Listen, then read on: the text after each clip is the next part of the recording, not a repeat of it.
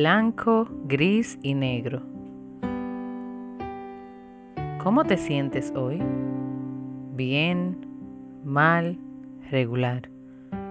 Diera la impresión de que nuestra vida es una película antigua, en la que falta muchísimo contenido y variedad. Al expresar o pensar nuestros sentimientos, casi siempre nos manejamos entre blanco y negro es como si no pudiéramos ver colores en las situaciones de nuestro entorno.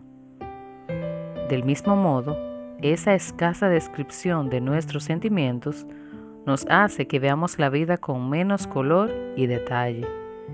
Si pensamos en nuestros sentimientos o en los de los demás, los vamos a describir como blanco, gris y negro. Luego también las acciones, las opiniones y las personalidades, todo lo que nos rodea. El problema que esto produce es que nos volveremos como niños, con opiniones tan básicas sobre todo, que luego no seremos capaces de comprender cosas importantes. Estaremos claramente limitados emocionalmente y será más difícil tener balance en la vida personal, el trabajo, la familia, lo social y espiritual.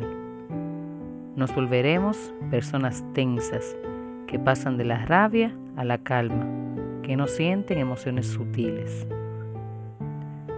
Yo te deseo hoy un día lleno de colores que pinten todas las emociones de tu corazón. Gracias por escucharme y que tengas un feliz día.